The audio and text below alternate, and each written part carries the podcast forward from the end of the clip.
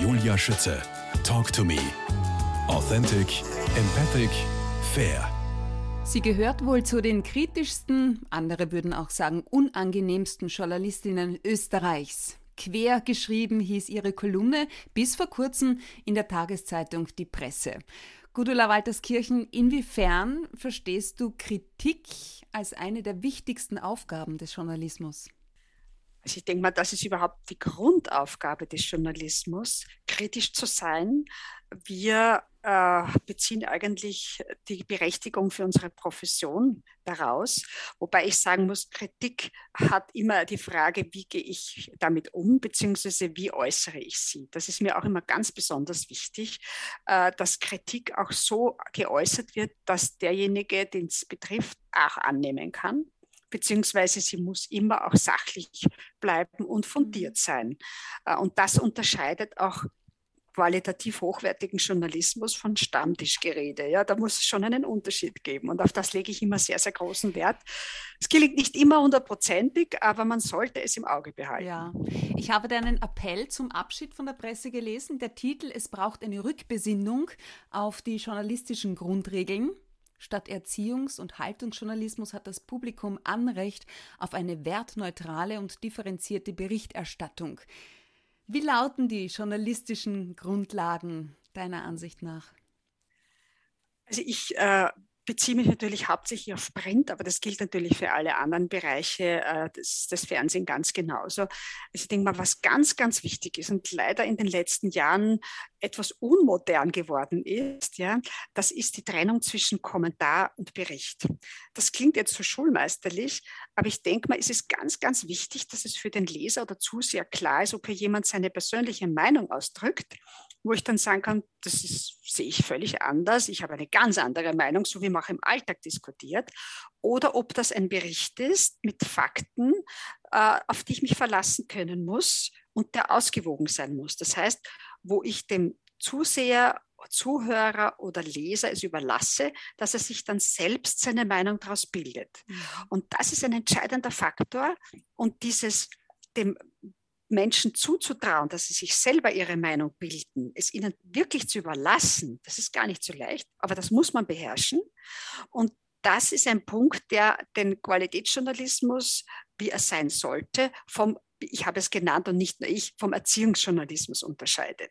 Dann nehme ich den Leser nicht ernst oder den Zuhörer und will ihm schon vorher sagen, was es sich zu den Fakten denken soll. Und das, das ist eigentlich nicht in Ordnung. Das heißt, Qualitätsjournalismus bedeutet für dich, wie für mich offenbar, kritisch, unabhängig ja. und ergebnisoffen.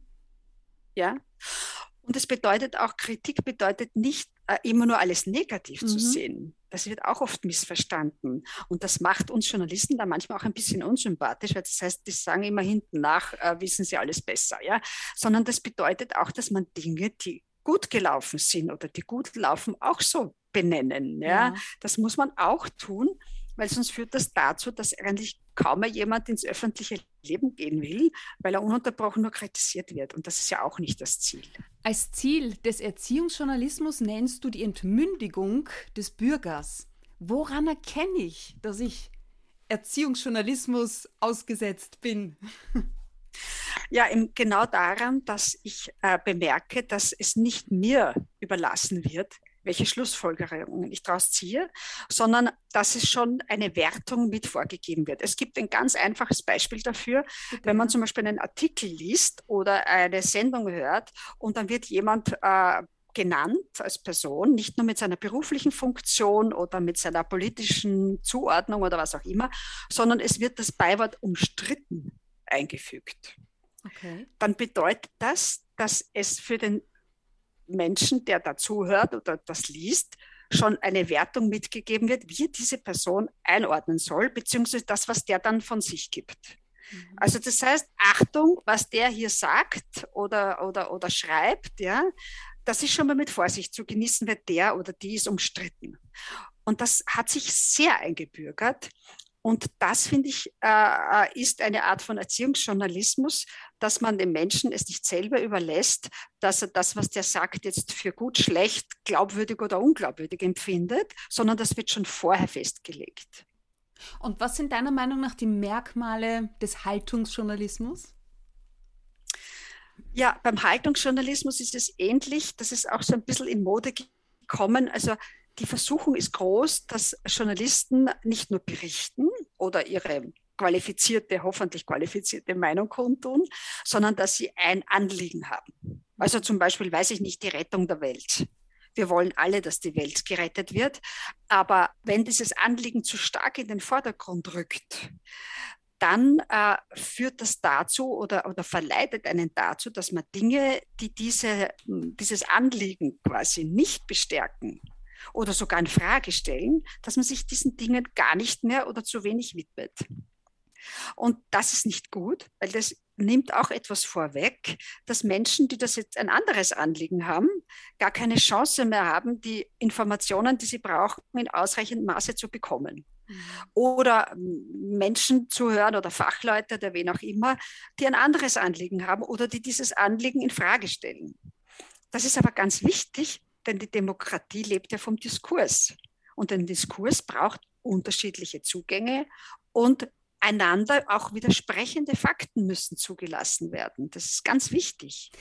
Und wenn das nicht mehr kommt äh, und alles nur mehr in eine Richtung geht, dann erzeugt das bei vielen Menschen zu Recht ein Unbehagen. Ja.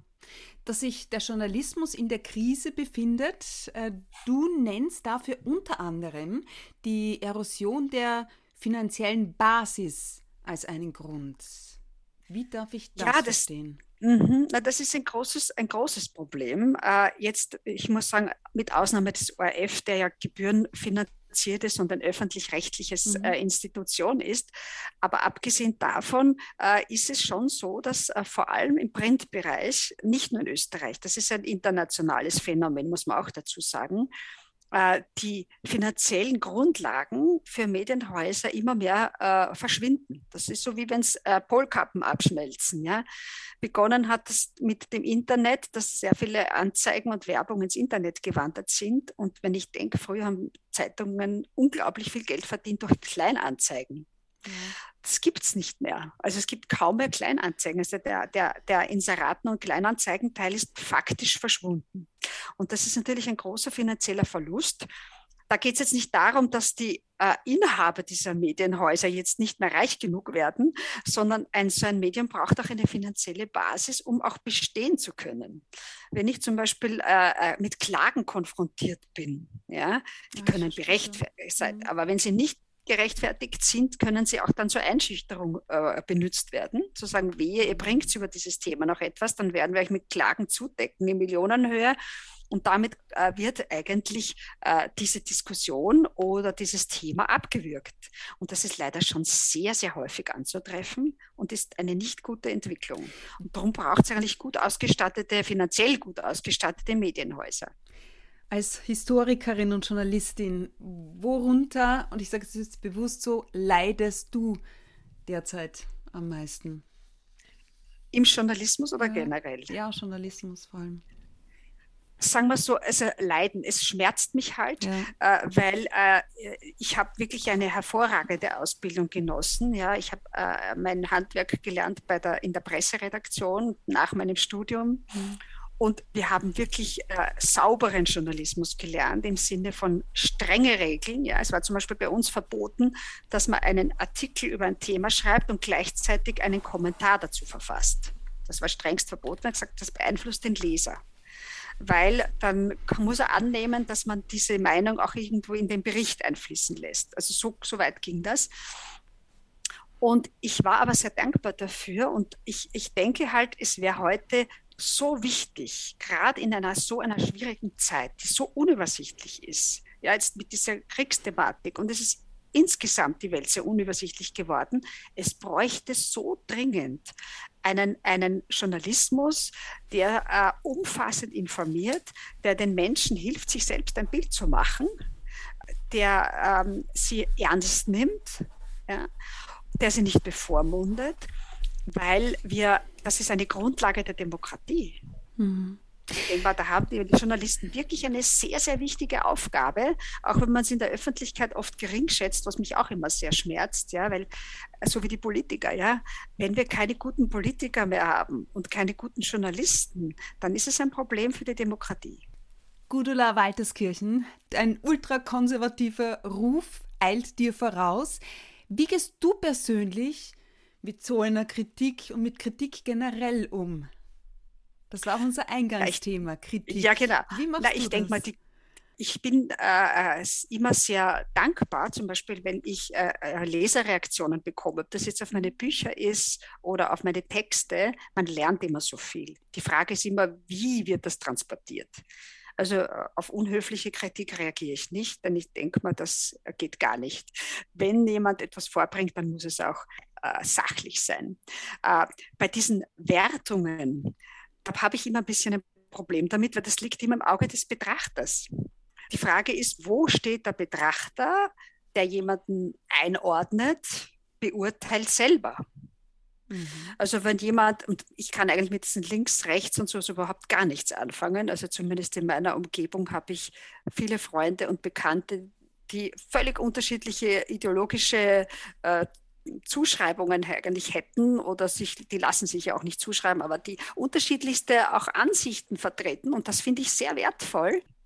Also ich bin immer deklariert äh, konservativ gewesen.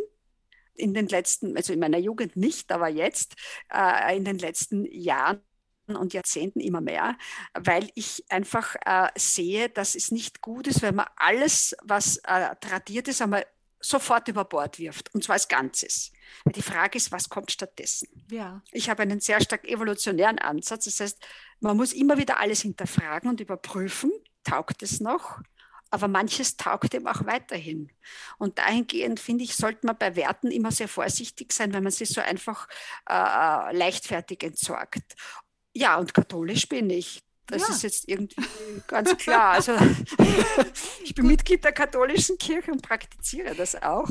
Und für mich ist das ein wunderbarer Wert. Mhm. Das gibt mir Halt und Orientierung, wobei ich nicht alles, was jetzt in der katholischen Welt passiert, jetzt äh, nur großartig finde, sondern auch hier gibt es viele Dinge und Probleme, die man hin kritisch hinterfragen muss. Aber das sind zwei Paar Schuhe. Genau. Gudula Walterskirchen, geboren worden am 18. September 1967 in St. Pölten. Wie hat dich denn jetzt, das interessiert mich jetzt wirklich brennend, deine Familie, dein engstes Umfeld mit sechs Geschwistern geprägt? Da habe ich zweimal hinschauen müssen. Gibt es denn sowas ja. heute noch? Ja, ja. Naja, das prägt natürlich insofern und ich merke das jetzt mit den Jahren immer stärker, dass so eine große Familie ist eine gute Schule der Toleranz. Das denke das heißt, das sind Menschen, ja. das sind keine Freunde, die ich einfach austausche, wenn mhm. sie mir mhm. nicht mehr passen oder wenn ich mich verändere, sondern die begleiten einem sein Leben lang. Und wir haben heute auch eigentlich einen sehr engen Kontakt, wie weil es immer wieder Konflikte gibt. Und trotz dieser, wir waren immer unterschiedlichster Meinung. Das ist bei uns üblich gewesen. Und auch in meinem heutigen Umfeld hat sich das jetzt, wie ich schon erwähnt habe, sehr stark äh, fortgesetzt. Und das schult so sehr, weil das ist eigentlich wie Demokratie im Kleinen. Man muss immer wieder alles Mögliche aushandeln. Es geht nicht nach seinem eigenen Kopf, sondern man muss andere überzeugen. Geht es darum, um ein Ausflugsziel zu wählen, ja? Da hat jeder eine andere Vorstellung oder Urlaubsdestination oder was ist zum Mittagessen. Das stelle ich mir, ja, das, ich das ist alles so Dinge. Geschwistern echt äh, ist eine Herausforderung. Ja, es ist, es ist großartig, aber mhm. auch anstrengend gewesen. Was ist dir aber eine tolle bei, Schule. Das glaube ich. Was ist dir bei deiner Erziehung oder bei der Erziehung deines 14-jährigen Sohnes besonders wichtig? Welche Werte möchtest du ihm vermitteln, vorleben, damit er auch seinen Platz in der Gesellschaft findet und vor allem, und das wünschen wir uns ja alle für unsere Kinder, ja. glücklich ist. Ja, also was uns sehr wichtig ist, ist eben die Geborgenheit einer Familie. Wir sind jetzt zwar eine Kleinfamilie, aber mhm. leben doch in einer Großfamilie rundherum, haben auch sehr starke Kontakte in, innerhalb der Großfamilie. Also diese Geborgenheit einer Großfamilie, die, die eine Konstante ist für das ganze Leben. Die sind immer irgendwie da, wenn es schwierig wird. Dass man auch als Eltern da ist, wenn es Probleme gibt. Wenn alles gut läuft, muss man nicht so präsent sein. Also diese Geborgenheit und diese Stabilität, glaube ich, ist für junge Menschen ganz besonders wichtig. Weil das Leben ist ohnehin herausfordernd genug und sie müssen sich ohnehin selber orientieren. Und das Zweite, was mir wichtig war von, von klein auf, dass er Widerspruch lernt, dass er nicht alles einfach so übernimmt, weil man es ihm jetzt äh, äh, faktisch, wenn wir Eltern das jetzt so sagen, mhm. ja, äh, sondern auch, dass man es ihm auch erklärt, warum es wichtig ist, das jetzt zu tun. Schau, wir ticken ja. da ganz ähnlich. Ja, ja. ja. Und ich meine, manche Dinge gibt es natürlich, da gibt es dann keine Diskussionen mehr. Es muss natürlich klare Grenzen geben. Also ich kann mit einem Fünfjährigen jetzt nicht diskutieren, ob er jetzt um zehn oder um Mitternacht schlafen geht. Ja, das ist klar. Aber bei so den Alltagsdingen je nach Alter sie einbinden in Entscheidungen, die in der Familie getroffen werden, die ihn auch selber betreffen, mhm. auch was er so rundherum hört und erlebt, auch kritisch zu hinterfragen.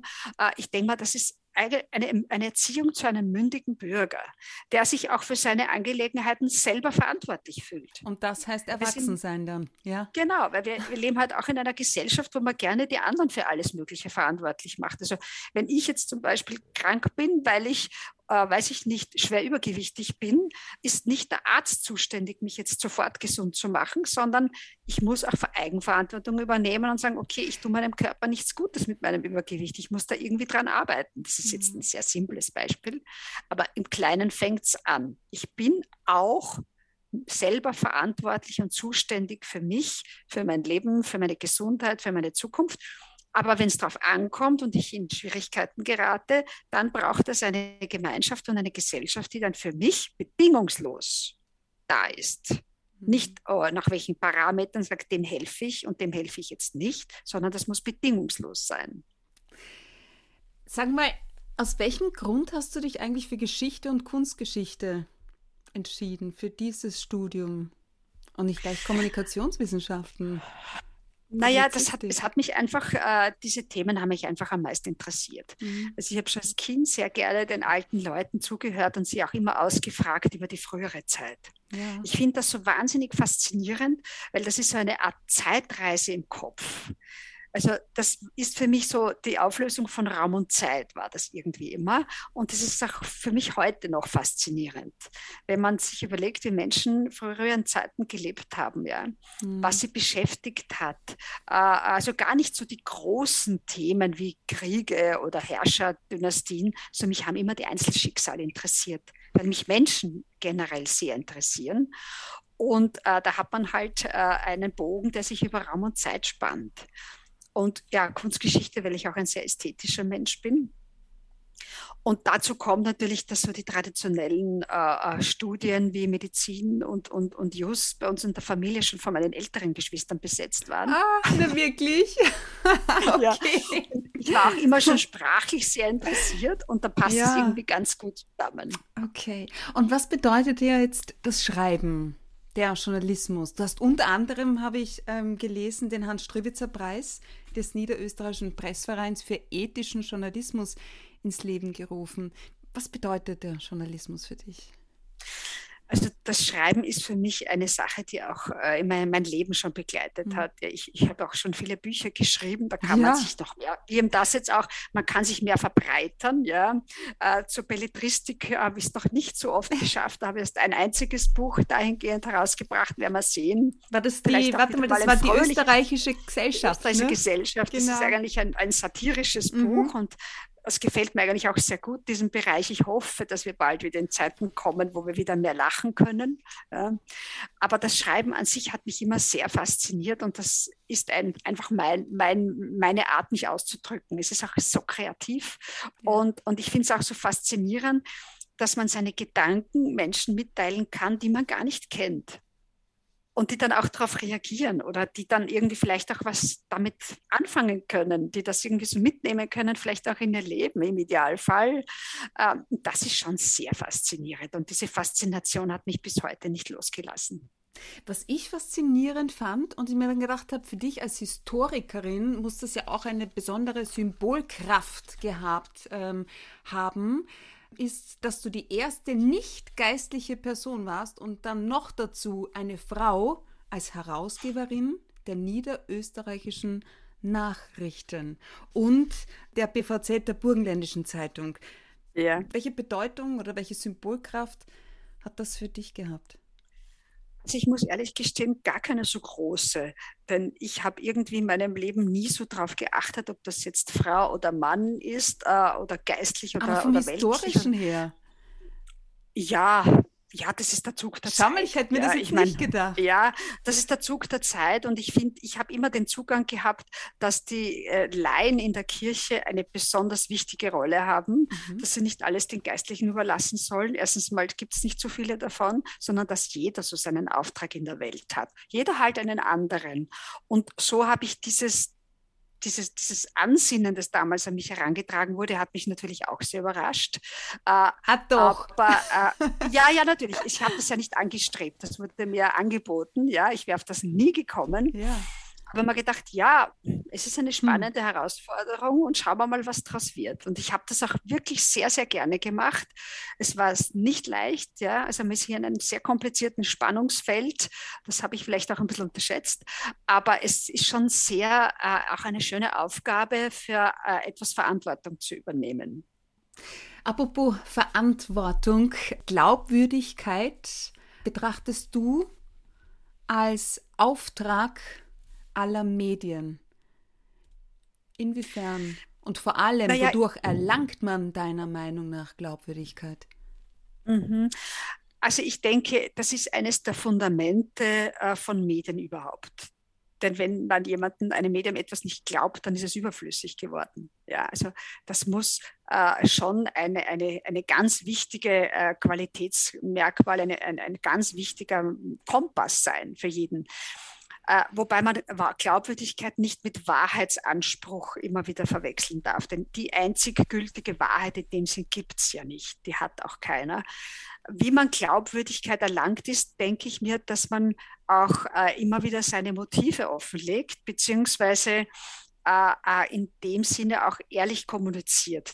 zum Beispiel jetzt bei, einer Meinungs, äh, bei einem Meinungselement, ja, äh, nachvollziehbar argumentiert. Woher habe ich das? Warum? Wie komme ich zu dem? Ja, dass es auch überprüfbar ist. Also da habe ich auch einen sehr starken Zugang deshalb, weil ich aus der Wissenschaft eigentlich ja komme. Es mhm. muss immer alles belegbar und überprüfbar sein. Dass ich der sagen kann, aha, woher hat die das? Ja, wie kommt die auf das?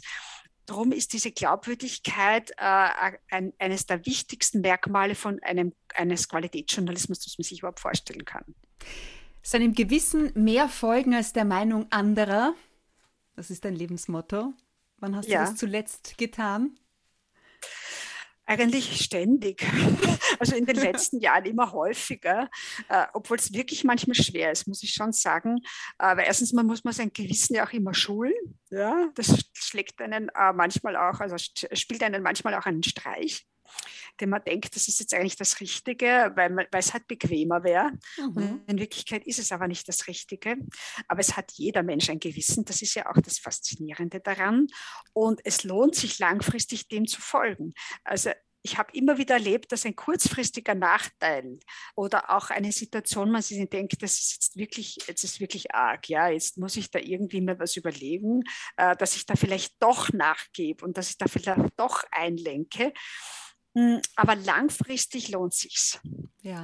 Weil äh, man lebt irgendwie mit einem, mit einem leichteren Gepäck am Rücken. Ja? Man kann sich besser in den Spiegel schauen und vor allem man trifft auf andere Menschen, die auch so funktionieren und denen das auch so wichtig ist. Und das sind unglaubliche tolle Begegnungen und Bekanntschaften, die man dann auch schließt, äh, Verbindungen, die sich da ergeben. Und allein daher lohnt sich schon, dass man sich selbst treu bleibt in allen Schwierigkeiten. Dr. Gudula Walterskirchen, danke schön für deine Zeit, deine Einschätzungen Gerne. und Sichtweisen. Alles Gute für dich und die Familie und auf Wiederhören. Danke sehr. Alles Gute.